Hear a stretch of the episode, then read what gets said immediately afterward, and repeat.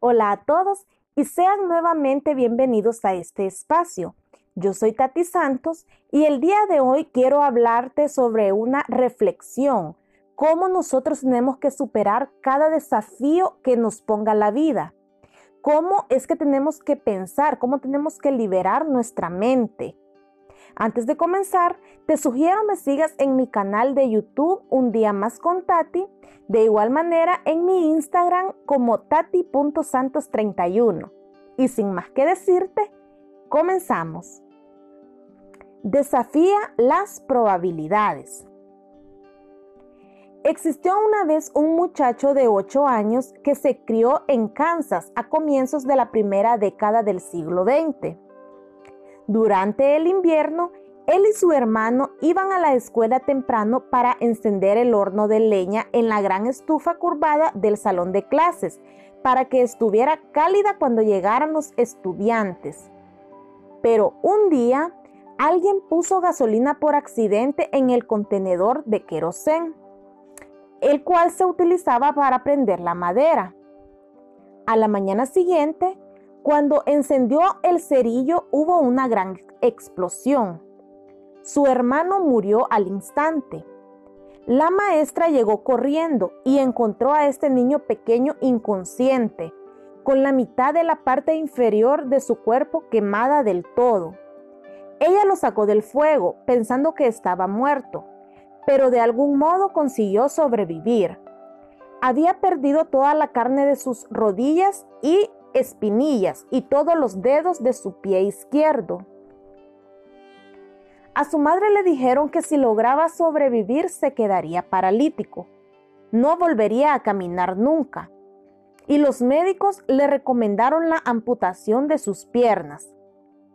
Pero este niño era un luchador. Contra todo pronóstico sobrevivió. Decidió en su mente que no iba a caminar sino que también iba a correr, que les decía a todos que un día volvería y sería el mejor corredor del mundo.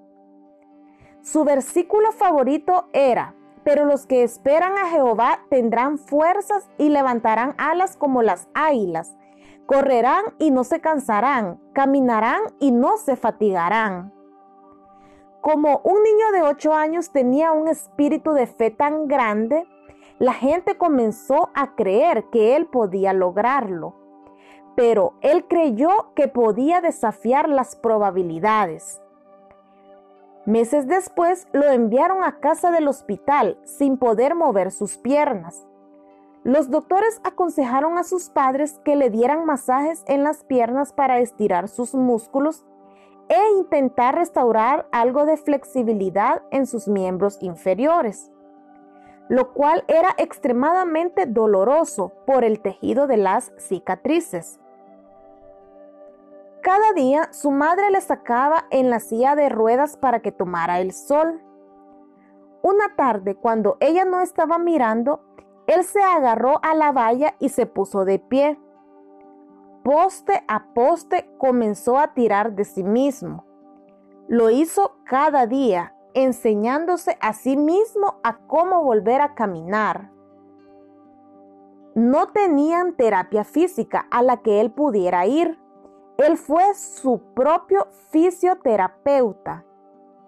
Dos años después del accidente, se levantó por primera vez. No mucho después, no solo caminaba, sino que empezó a correr.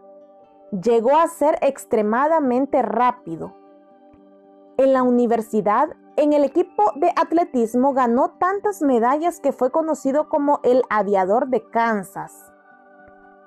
En 1934, Glenn Kudman, el joven al que habían dicho que nunca volvería a caminar, batió el récord del mundo de la milla. ¿Lo ves? Si quieres ser un rompedor de barreras, tienes que deshacerte de las excusas. Deja de pensar en lo que no conseguiste, en lo que no pudo ser, en las pocas probabilidades que tienes. Tú y Dios son mayoría. Tienes lo que necesitas. Eres un rompedor de barreras. Puedes desafiar las probabilidades. Usted puede vencer el cáncer, puede romper la adicción, puede comenzar esa nueva empresa que siempre ha querido, puede llegar más lejos de lo que los expertos le han dicho. Solo tiene que reacondicionar su mente. En vez de quedarse con todas las cosas negativas que la gente dice sobre usted, quédese con lo que Dios dice de usted. Estás hecho para vencer cualquier obstáculo. Espero que esta semilla sea sembrada en tu mente y sepas que estás hecho para toda probabilidad, o sea que puedes romper cualquier barrera que tú te propongas.